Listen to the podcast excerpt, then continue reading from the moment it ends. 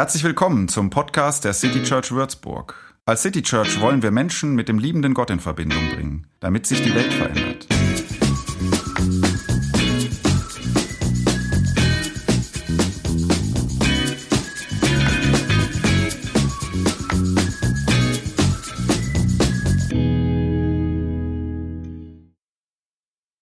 Ich lese einen Psalm vor, Psalm 25. Ähm, Psalmen sind die Texte der Bibel, wo es oftmals Menschen von heute auf eine seltsame Weise leicht fällt, sich da, damit zu identifizieren, obwohl die Situation, in der diese Psalmen entstanden sind, ich finde ja auch die Sprache eine ganz andere ist. Jedenfalls ist hier jemand irgendwie falsch abgebogen und hofft, dass dass das irgendwie revidierbar ist, dass, dass es trotzdem weitergeht im Leben. Ähm, und weil Psalmen ein Gebet sind und weil ich nach dem Psalm auch noch ein Gebet sprechen werde, stehen wir dazu auf. Psalm 25 von David. Nach dir, Herr, sehnt sich meine Seele. Auf dich, mein Gott, vertraue ich. Lass mich nicht in Schande enden, lass meine Feinde nicht über mich triumphieren. Ja, niemand gerät in Schande, wenn er seine Hoffnung auf dich setzt. Aber wer sich treulos von dir abwendet, mit welchem Vorwand auch immer, der wird beschämt dastehen. Herr, zeige mir deine Wege und lehre mich auf deinen Pfaden zu gehen. Führe mich durch deine Treue und unterweise mich, denn du bist der Gott, der mir Rettung schafft. Auf dich hoffe ich Tag für Tag. Denke an dein großes Erbarmen, Herr, und an deine reiche Gnade, die du seit jeher erwiesen hast. Denk doch nicht an die Sünden, die ich in meiner Jugendzeit begangen habe, und auch nicht an meine späteren Verfehlungen. Alleine in deiner Gnade denk an mich, Herr. Deine Güte ist doch so groß. Gütig und aufrichtig ist der Herr. Deshalb zeigt er Menschen, die sich von ihm abgewandt haben, den richtigen Weg. Er unterweist die Demütigen in dem, was gut und richtig ist. Ja, gerade ihnen zeigt er seinen Weg. Der Herr führt alle in seiner Gnade und Treue, die sich an seinen Bund halten und richten sich nach dem, was er in seinem Wort bezeugt. Mach deinem Namen alle Ehre, Herr. Vergib mir meine Schuld, denn sie ist groß.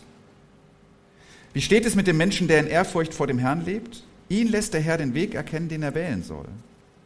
Sein Leben lang erfährt er Gutes und seine Nachkommen werden einst das Land besitzen. Der Herr zieht die ins Vertrauen, die in Ehrfurcht vor ihm leben. Seinen Bund macht er ihnen bekannt. Meine Augen blicken ständig auf den Herrn, denn er wird meine Füße aus dem Fangnetz ziehen. Herr, wende dich mir wieder zu und sei mir gnädig, denn ich bin einsam und vom Leid gebeugt. Sprenge du die Fesseln, die mir das Herz zusammenschnüren. Lass mich frei werden von allem, was mir jetzt noch Angst macht. Achte auf mein Elend und auf meine Mühe und vergib mir alle meine Sünden. Sieh doch, wie viele Feinde ich habe. Sie verfolgen mich, die mich Sie verfolgen mich mit abgrundtiefem Hass. Bewahre mein Leben und rette mich. Lass mich nicht in Schande geraten, denn bei dir suche ich Zuflucht. Aufrichtigkeit und Ehrlichkeit sollen mein Schutz sein, denn meine Hoffnung bist du allein. Gott, erlöse Israel aus aller seiner Not. Vater im Himmel, zweieinhalbtausend Jahre nachdem jemand das hier betete, beten wir zu dir. Und unsere Worte wären wahrscheinlich andere und doch kennen wir das, dass wir irgendwie das Gefühl haben, wir brauchen dringend Hilfe und wir haben nicht alles richtig gemacht.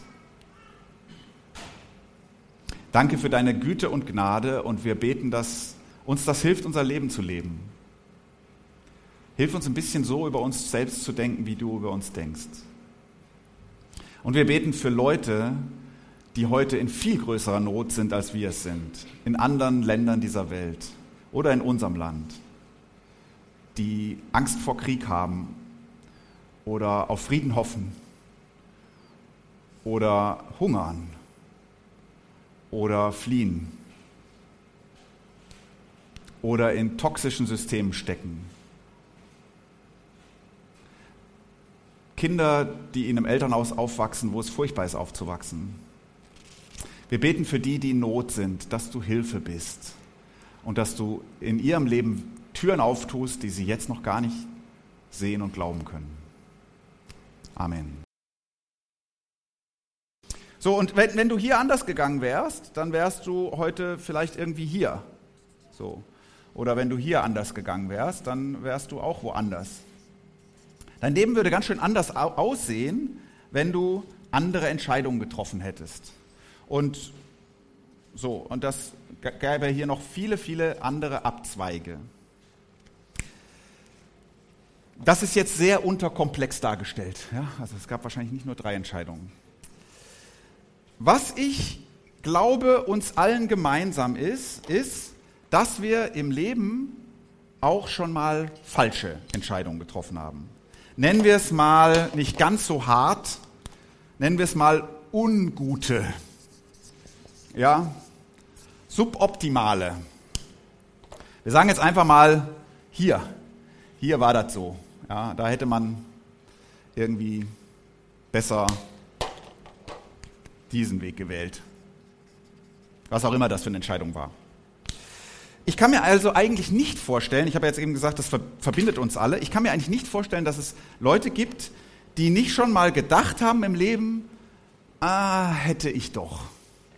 Oder hätte ich doch nicht. Diese Konjunktivgedanken, äh, ne, das sind diese, die wir dann denken, wäre ich doch mal. So. Hunderte von diesen unklugen, unguten Entscheidungen waren nebensächlich oder revidierbar oder beides. Ja, also als du gemerkt hast, oh, das war jetzt blöd, ja, da äh, konntest du einfach umkehren, sagen wir mal hier und den nächsten Abzweig nehmen und dann warst du wieder back on track. So. Ähm, nö, Tischtennis ist doch nicht meins. Ja, so. Manche Entscheidungen waren auch nicht revidierbar ähm, und die Folgen sind heute noch da, aber du kannst gut mit ihnen leben. Also sagen wir mal, dieses Tattoo damals, heute würdest du sagen, ja, ja, so. Zum Glück ist es an der Stelle oder so. Also. Oder sicher wäre es damals besser gewesen, auf der Piste zu fahren und nicht rechts ins Gelände abzubiegen. Es hätte mir zwei Wochen Krankenhaus erspart und heute würde mein Knie nicht so wetterfühlig sein, irgend sowas. Falsche Entscheidung spürst du heute noch, aber kannst du gut mitleben. Andere falsche Entscheidungen oder ungute Entscheidungen waren zwar in gewisser Weise revidierbar, aber es hat was mit dir gemacht, weil es Gewicht hatte. Also weil es nicht nur um Tattoos ging. Ähm, das hat Spuren hinterlassen. Zum Beispiel vielleicht dahingehend, dass du heute vorsichtiger bist, weil das hat damals schon wehgetan.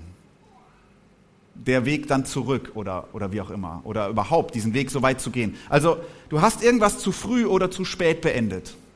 Du hast, ähm, du hast an was geglaubt und das ist gescheitert. Oder du hast irgendwie auf etwas vertraut oder jemanden oder so und du wurdest enttäuscht. Enttäuschungen haben oft mit Entscheidungen zu tun. Ne? So, und diese, sagen wir, Umwege, die du dann gegangen bist, die gehören heute zu deiner Geschichte und die haben dich schon auch geprägt. So, die konnte man revidieren, aber sie haben was hinterlassen.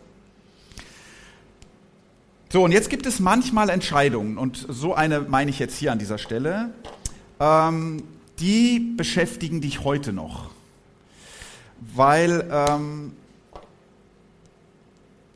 die haben dich irgendwie, die, die, sagen wir mal, vielleicht, vielleicht kommt es jetzt wieder hoch, etwas, was schon länger her ist, oder es beschäftigt dich heute noch, weil es ist erst kürzlich gewesen.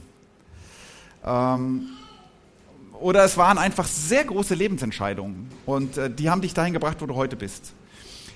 Zusammen mit allen guten Entscheidungen natürlich, ne? haben die dich dahin gebra äh, gebracht, wo du heute bist. Und dann, wenn das so ist, dann haderst du. Dann haderst du mit dieser Entscheidung, so nennt man das. Manche dieser Entscheidungen nennst du vielleicht sogar meine Schuld. Das war meine Schuld. Also weil diese Entscheidung nicht einfach jetzt nur so ungut war, sondern sie hat jemanden verletzt oder, oder sie hat irgendwie was Schlechtes in diese Welt gebracht. So. War nicht nur ein Fehler, es war im moralischen Sinne ein Fehler uns alle verbindet, dass wir schon ungute Entscheidungen getroffen haben. Uns alle verbindet, dass wir schon schuldig geworden sind. Ähm, für manche von uns ist es aber vielleicht gerade jetzt aktuell, weil die Entscheidung eben jetzt wieder hochkommt oder, oder noch nicht so lange her ist oder wie auch immer. Ähm, und ich rede von Entscheidungen, wo man eben nicht einfach sagen kann, oh, das dumm, da mache ich jetzt doch anders oder so, sondern wo du sagst, nee, da, da kann ich, das kann ich nicht rückgängig machen. Ist so. Deswegen heißt der Titel heute, es ist, wie es ist. Ich kann da nicht einfach wieder hinter zurück, ich habe Fakten geschaffen. Es gibt übrigens noch eine Form falscher Entscheidungen. Das sind die richtigen Entscheidungen, von denen wir nicht sicher sind, ob es vielleicht doch falsch war. Also, wo wir so grübeln, ja, wo wir denken, hätte, sollte ich nicht vielleicht lieber hier sein? Wäre das hier drüben nicht besser? Ich weiß nicht so. Die meine ich heute nicht übrigens. Ich meine die, ähm, wo du sagst, nee, da, da, da hier, eigentlich habe ich das hier hingebracht und das gefällt mir nicht. So. Aber jetzt ist es, wie es ist. Was kannst du tun? In den letzten Wochen ähm, haben wir ja immer über Sachen geredet, die uns nicht alle gleich betreffen. So. Ähm, aber zumindest die meisten von uns irgendwann mal im Leben. Das hier könnte auch sowas sein. Jetzt ist es, wie es ist. Wie kann ich einen guten Weg weitergehen? Ich finde einen Satz in der jüdischen Bibel, dem Alten Testament, wie wir das nennen, sehr hilfreich in diesem Zusammenhang. Auch wunderschön, er ist auch sehr bekannt.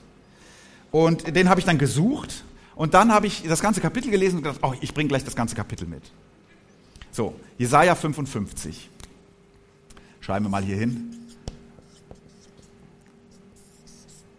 Jesaja 55. Und ähm, da geht es, in diesem Kapitel geht es jetzt nicht um eine Einzelperson, sondern da geht es eher um eine, nee, nicht eher, da geht es um eine Volksgemeinschaft von Leuten, die irgendwie falsch abgebogen sind und denen nicht gefällt, wo sie jetzt sind. So, ähm, aufgrund von Fehlentscheidungen oder sogar Schuld, so ist jedenfalls die Interpretation des Jesaja, sind sie da, wo sie jetzt sind. Diese Leute sind nämlich schon lange in der Fremde. Sie leben im Exil überrollt von einer Großmacht Babylon. Falsche politische Entscheidungen mögen da eine Rolle gespielt haben, also der damaligen Führungskräfte. Und dann hat Babylon sie überrollt und ins Exil gebracht. Ähm, Jesaja sieht vor allen Dingen in der, oder nicht vor, auch und vor allen Dingen in der Abwendung dieses Volkes von ihrem Gott eine Ursache, dass dann diese Katastrophe passierte. Also das sind Leute, die heute sagen würden oder damals gesagt haben, hätten wir doch, hätten wir doch. Die ersten 40 Kapitel des Jesaja-Buches, die, die könnte man sagen, bewegen sich hier oder, oder hier. Die warnen vor dieser falschen Entscheidung, die betrauern diese falsche Entscheidung, die verurteilen diese falsche Entscheidung. So. Jetzt, ab Kapitel 40, springt das Jesaja-Buch hierhin und der Ton ändert sich komplett. Und ähm, das Jesaja-Buch äh, äh reflektiert oder wie geht es jetzt weiter? Äh, so ist es gewesen, ja, aber wie geht es jetzt weiter? So. Die Perspektive ist von hier nach hier gehüpft. Und ähm, in dem Kapitel, was ich jetzt vorlese, 55, da tritt Gott zu Beginn als eine Art lockender Lebensmittelhändler, Wirt, ähm, Gastgeber, Küchenchef, irgendwie sowas auf. Also der, der hier ich sagt, der ist Gott. Jesaja 55. Her, wer Durst hat, hier gibt es Wasser. Auch wer kein Geld hat, kann kommen. Kauft euch zu essen. Es kostet nichts. Kommt Leute, kauft Wein und Milch, zahlen braucht ihr nicht. Warum gebt ihr euer Geld aus für Brot, das nichts taugt und euer sauer verdienten Lohn für Nahrung, die nicht satt macht? Hört doch auf mich. Dann habt ihr es gut und könnt euch an den erlesensten Speisen satt essen. Hört doch, kommt zu mir, hört auf mich, dann werdet ihr leben. Ich will mit euch einen unauflöslichen Bund schließen. Die Zusagen, die ich David gegeben habe, sind nicht ungültig geworden. An euch werde ich sie erfüllen. Ihn habe ich einst zum Herrscher über viele Völker gemacht, damit sie durch ihn meine Macht erkennen. Auch durch euch sollen jetzt fremde Völker mich kennenlernen.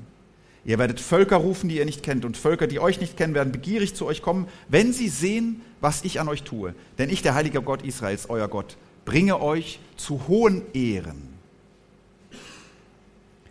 Sucht den Herrn, denn jetzt ist er zu finden. Ruft ihn, jetzt ist er nah. Wer seine eigenen Wege gegangen ist und sich gegen den Herrn aufgelehnt hat, der lasse von seinen bösen Gedanken und kehre um zum Herrn, damit er ihm vergibt. Denn unser Gott ist reich an Güte und Erbarmen. Jetzt kommt der Satz, weswegen ich das Kapitel gesucht habe. Meine Gedanken, sagt der Herr, sind nicht zu messen an euren Gedanken. Und meine Möglichkeiten nicht an euren Möglichkeiten. So hoch der Himmel über der Erde ist, so weit reichen meine Gedanken hinaus über alles, was ihr euch ausdenkt. Und so weit übertreffen meine Möglichkeiten alles, was ihr für möglich haltet. Ich lese noch weiter, weil es geht so schön weiter. Wenn Regen oder Schnee vom Himmel fällt, kehrt er nicht wieder dorthin zurück, ohne dass er etwas bewirkt. Er durchfeuchtet die Erde und macht sie fruchtbar, sodass sie Korn für das tägliche Brot hervorbringt und Saatgut für eine neue Ernte. Genauso ist es mit dem Wort, das ich spreche. Es kehrt nicht unverrichteter Dinge zu mir zurück, sondern es bewirkt, was ich will und führt aus, was ich ihm auftrage. Unter Jubel werdet ihr den Weg in die Freiheit antreten. Mit sicherem Geleit werdet ihr heimkehren. Berge und Hügel werden in, die, in Freudengeschrei ausbrechen, wenn sie euch sehen, und Bäume der Steppe werden in die Hände klatschen. Wo ihr durchzieht, wachsen statt Dornbüschen Zypressen und statt Brennnesseln Myrten, was immer das ist. Das geschieht, damit der Herr gerühmt und gepriesen wird. Er setzt sich damit ein Denkmal, das alle Zeiten überdauert. Zentraler Leitgedanke heute, festgemacht an diesem Satz, weswegen ich das überhaupt rausgesucht habe, ist, Gott denkt anders. Gott denkt anders. Gott denkt über vieles anders als du. Und ähm, das ist eine gute Nachricht, wenn deine Gedanken irgendwie negativ geprägt sind. Wir versuchen jetzt mal diesen Gedanken Gottes auf die Spur zu kommen anhand, anhand dieses Textes äh, und im Blick auf Fehlentscheidungen des Lebens. Wissend, wenn ich sage, wir kommen Gottes Gedanken auf die Spur, wissend, dass auch eine extrem clevere Predigt die Gedanken Gottes nicht ganz entschlüsselt wird, wenn sie denn höher sind als unsere.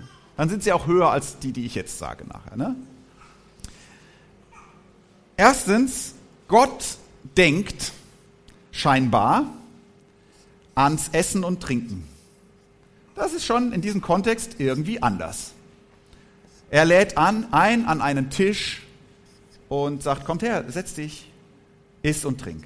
Gott ist ein bisschen wie dieser Kumpel, der dich irgendwie frustriert vorfindet und dessen erster Gedanke ist, ich, ich, ich koche was Italienisches und ich hole eine Flasche Wein, lass uns die aufmachen. Ein bisschen ist Gott hier so ähm, kauft euch zu essen, es kostet nichts. Kommt Leute, kauft Wein und Milch, zahlen braucht ihr nicht. Gott tritt als einer auf, der erstmal daran denkt, diese Leute hier, dich oder mich, wieder in die Lebensfreude reinzulocken.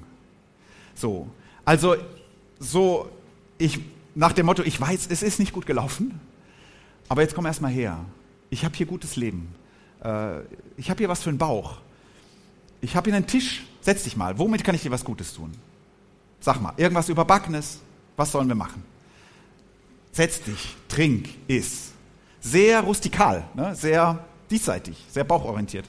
So geht der Text los. Finde ich sehr schön. Und mein Gedanke ist, kann Gott dich noch anstecken mit seiner Begeisterung für gutes Leben? Lässt du dich von dem kriegen? In deinem Grübeln und Hadern. Ist das vielleicht attraktiv, was Gott hier sagt? Du findest ja, das nimmt ja mein Problem überhaupt nicht so richtig ernst. Kann sein, Gott denkt irgendwie anders. Aber, aber lass dir mal was Gutes tun. Oder anders, glaubst du, dass du dir was Gutes tun darfst, dass du das verdient hast? Gratis nämlich. Einfach so. Zweiter Gedanke Gottes, der anders ist.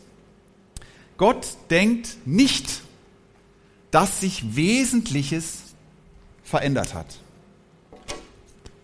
Gott denkt nicht, dass sich Wesentliches verändert hat. Ich will mit euch einen unauflöslichen Bund schließen. Die Zusagen, die ich David gegeben habe, sind nicht ungültig geworden. An euch werde ich sie erfüllen. Also ich, ich mache jetzt mal hier so ein kleines Sternchen, das soll irgendwie für Zusage stehen oder was. Und, und Gott denkt nicht, dass sich durch deine Fehlentscheidung Wesentliches geändert hat. Das, äh, das sollte man erstmal nicht meinen. So. Ähm, und es gibt noch einen Satz, der in diese Richtung weist. Ähm, nach, nach diesem David und Zusagen und sind nicht ungültig geworden, da folgen dann diese Sätze, wo, wo er sagt, hey, die versprochene Zukunft, die ist immer noch eine gute, die ist immer noch eine gute, und dann endet der Abschnitt auf, denn ich, der heilige Gott Israels, euer Gott, bringe euch zu hohen Ehren. Gottes Denken ist seltsam anders. Zum einen, der Mensch denkt, alles ist kaputt. Gott denkt, das wird gut. Der Mensch denkt total verfahren. Sackgasse, Endstation. Gott denkt, okay, wollen wir weiter oder? Ein bisschen flach vielleicht, wie ich das gesagt habe. Gott macht deutlich, dass Fehlentscheidungen das Wesentliche nicht ändern. Also das Wesentliche ist nicht kaputt gegangen. Aus Gottes Sicht, ich bin und bleibe weiterhin bei dir. Wir sind falsch abgebogen, aber ich bin nicht ausgestiegen. Ich bin nicht ausgestiegen. Und noch ein anderes göttliches Denken. Wenn Menschen Fehler machen, schämen sie sich in der Regel. Manchmal, wenn glaubende Menschen Fehler machen, schämen sie sich gegenüber Gott. Und manchmal denken sie so Sachen, ich mache Gott keine Ehre mit dem, was ich tue. Gott denkt anders. Gott denkt hier, ich will euch zu Ehren bringen. Ne? Also Gott überlegt, wenn man das mal so anthropomorph sagen kann, wie er Menschen ihre Scham nehmen kann. Die Rehabilitation von Leuten, die ein bisschen oder sehr verloren sind, das ist Gegenstand der Überlegungen Gottes. Die Rehabilitation.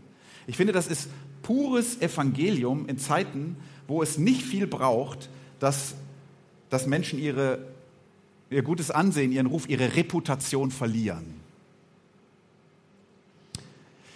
Drittens, Gott findet, du solltest nicht so viel an früher denken. Du solltest nicht so viel an früher denken. Ich mache mal hier so eine Grenze zwischen heute und früher. Ja? Die ist schon durchlässig. Du kannst da schon zurückdenken. Du solltest nicht. Da steht sowas. Sucht den Herrn, denn jetzt ist er zu finden. Ruft ihn, denn jetzt ist er nahe. Wer seine eigenen Wege gegangen ist und sich gegen den Herrn aufgelehnt hat, der lasse von seinen bösen Gedanken und kehre um zu dem Herrn, damit er ihm vergibt, denn unser Gott ist reich an Güte und Erbarmen. Jetzt hat das Subjekt des Textes gewechselt. Habt ihr das gemerkt? Aus der Ich-Perspektive spricht jetzt der Prophet über Gott. Und er sagt, Gott ist nah, jetzt. Hier in deiner Sackgasse ist er zu finden. Du bist deinen Weg gegangen, okay? Das hat dich nicht weiter weg von Gott gebracht. Jetzt ist er nah. Der ist immer noch nah. Also man könnte sagen, dreh dich mal um, ups, da ist er. Kehr um. So. Damit er dir vergibt, sagt dieser Text. Ein echtes Problem, wenn man hier ist, sind ja unsere Gedanken, die kreisen um das, was da gewesen ist. Gerade wenn es auch noch um Dinge geht, wo wir schuldig wurden. Das ist ja manchmal eine elende Selbstanklage. Also wenn man mal da drin war, dann weiß man nicht, wie man da so richtig rauskommt. So, ich kann mir nicht verzeihen, dass ich das und das getan habe oder dass ich jetzt hier und hier bin oder so. Und es ist natürlich völlig klar, solange ich da, da hänge, gedanklich, zurückschaue, bin ich auch in dieser Sackgasse. So. Die Vergangenheit hält einen fest. Wegen der bin ich ja hier, deswegen gucke ich ja dahin. Und dann bleibe ich in dieser Sackgasse. Irgendwie versucht dieser Text, mich dazu zu bewegen, mich umzudrehen. Selbstanklagende Gedanken muss man irgendwie hinter sich lassen. Denk mal nicht so viel an das. Jesaja sieht das Potenzial dafür, dass du nicht so viel an die Vergangenheit, sondern mehr an die Zukunft denkst, dass du dich umdrehst. Jesaja sieht das Potenzial dafür in Gottes Wesen, Gottes Güte und Erbarmen. Dreh dich mal um und lass dir von Gott sagen, dass dir vergeben ist. Musst du wirklich härter mit dir selbst ins Gericht gehen, als Gott es tut? magst du nicht vielleicht so gnädig mit dir sein, wie Gott mit dir ist? Dreh dich mal um dorthin, wo Gott ist. Dreh dich mal um weg von der Vergangenheit hin zum Schöpfer neuer Wege. Denn die sind da, findet Gott. Gott ist in dieser Passage wie einer, der sich so zwischen dich, dich und deine Vergangenheit stellt oder die Vergangenheit dieses Volkes und versucht hinzukriegen, dass sie sich wieder Richtung Zukunft orientieren. Da würde er nämlich gerne mit denen hin. In Kapitel 43 steht folgendes, gedenkt nicht an das Frühere und achtet nicht auf das Vorige, denn siehe, ich will ein Neues schaffen, jetzt wächst es auf, erkennt ihr es denn nicht?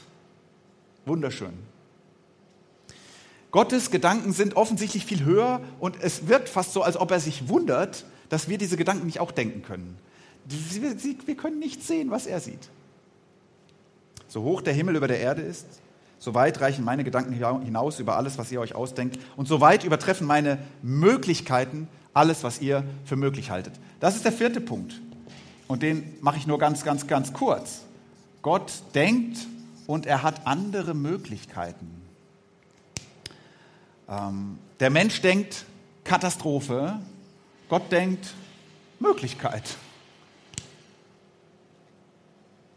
Die sind hier, vor dir, vor uns, vor diesem Volk.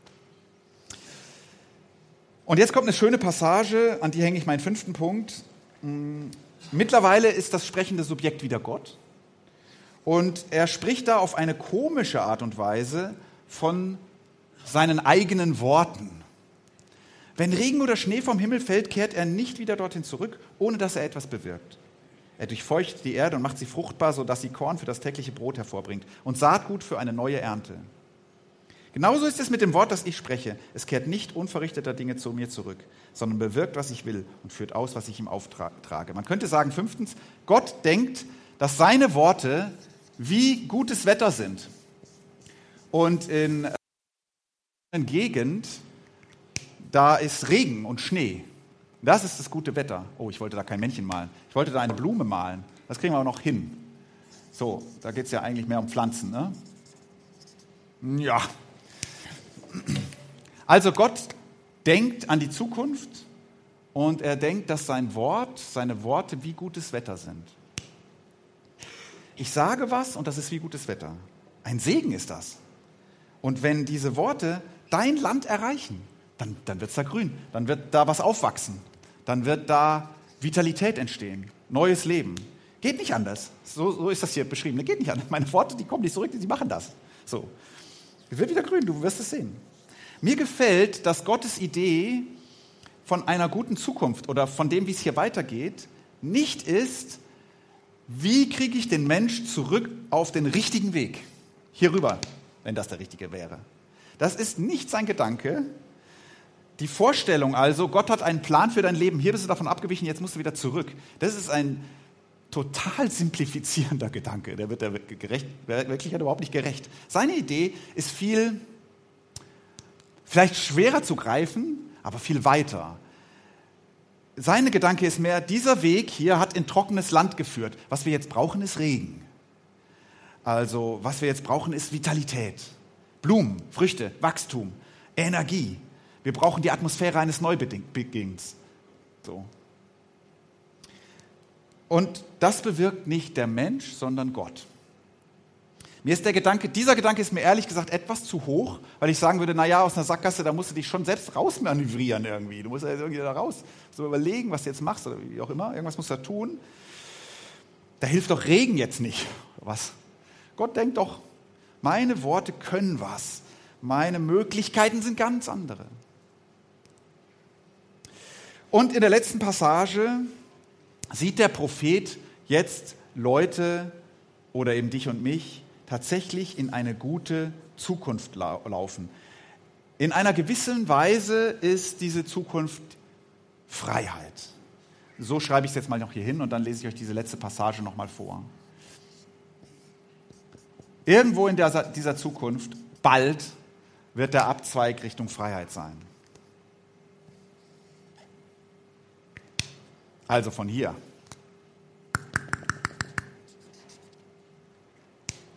Unter Jubel, unter Jubel werdet ihr den Weg in die Freiheit antreten. Mit sicherem Geleit werdet ihr heimkehren. Und dann kommen die Berge und Hügel, die aus Freude schreien ne? und die irgendwie eskalieren. Da die Bäume, die klatschen, klatschen in die Hände.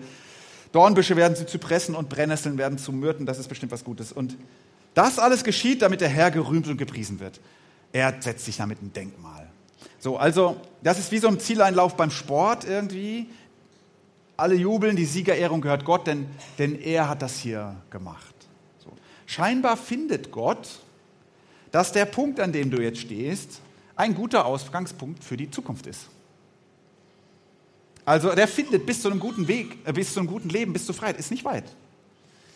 Du, du siehst Exil oder so, die Leute damals schon jahrelang, ne, Jahrzehnte, die, die, die meisten haben sich wahrscheinlich gesagt, komm, lass uns hier einrichten. So schlecht ist Babylon übrigens gar nicht. Die saßen da jetzt nicht im Knast oder was. Die waren da einfach angesiedelt. Zweistromland, Euphrat, Tigris, das ist gar nicht schlechter. Na gut, ein paar fanden es nicht gut, die meisten wahrscheinlich nicht. Sie sehen Fremde, Gott sieht Reise. Das ist eine Reise. Äh, da kann man aufbrechen. Und ich sehe eine Reise nach Hause. Ähm, ich sehe eine applaudierende Landschaft. Um eine Ahnung von Gottes Gedanken zu bekommen, könntest du ja vielleicht mal überlegen, okay, es ist wie es ist, ich bin jetzt hier. Was an dem Punkt, was auch Folge von unguten Entscheidungen war, was ist eigentlich gut auch? Sagen wir, jemand steckt in einem scheiß Job, so, falsche Entscheidung, kein gutes Arbeitsklima, was auch immer. Da willst du nicht sein, du bist jetzt aber da. Es ist, wie es ist. Du könntest ja auch mal fragen, was hätte ich in einem Traumjob vielleicht nicht gelernt? Was habe ich hier mindestens gelernt übers Leben? Oder du könntest fragen, wen hätte ich nie getroffen, wenn ich nicht in diesem Job wäre, wenn ich nicht hier wäre? Da gibt es noch Leute, die, die quälen sich vielleicht auch darum. Für wen ist es großartig, dass ich da bin? Da gibt es wahrscheinlich Gutes, obwohl du mal falsch abgebogen bist. Könntest du dir ja mal angucken. Frag mal so, jetzt ist es wie es ist, aber da, wo ich jetzt bin, da bist du aus Gottes Sicht eben nicht so auf verlorenem Posten, dass es nicht gut weitergehen könnte. Und dass hier nicht sogar von diesem Ort aus Gutes mitzunehmen ist. Ich fasse zusammen. Wie geht es weiter, wenn es aufgrund von Fehlentscheidungen ist, wie es ist? Lass dich von Gott zu einem guten Essen einladen. Lass dich zu neuer Lebensfreude verlocken. Darfst du, ist gratis, wird dir angeboten, hast du verdient. Zweitens, glaub nicht, alles sei verloren. So, Gott ist, Gott ist immer noch an deiner Seite. Es hat sich nichts Wesentliches geändert. Drittens, dreh dich um, schau nicht, viel, schau nicht so viel zurück. Sei dir wenigstens so gnädig, wie Gott dir ist. Viertens, rechne mit Möglichkeiten die du nicht kennst, aber Gott. Fünftens, rechne mit gutem Wetter und dem Aufbruch neuen Lebens.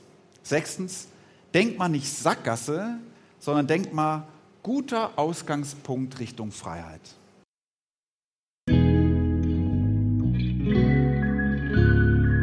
Mehr Infos zu dem, wer wir sind und was wir machen, kannst du unter citychurch.de nachlesen. Wenn du uns unterstützen willst, und wir brauchen Unterstützung, Findest du Informationen dazu in den Show Notes oder unter citychurch.de-spenden. Vielen Dank und bis zum nächsten Mal.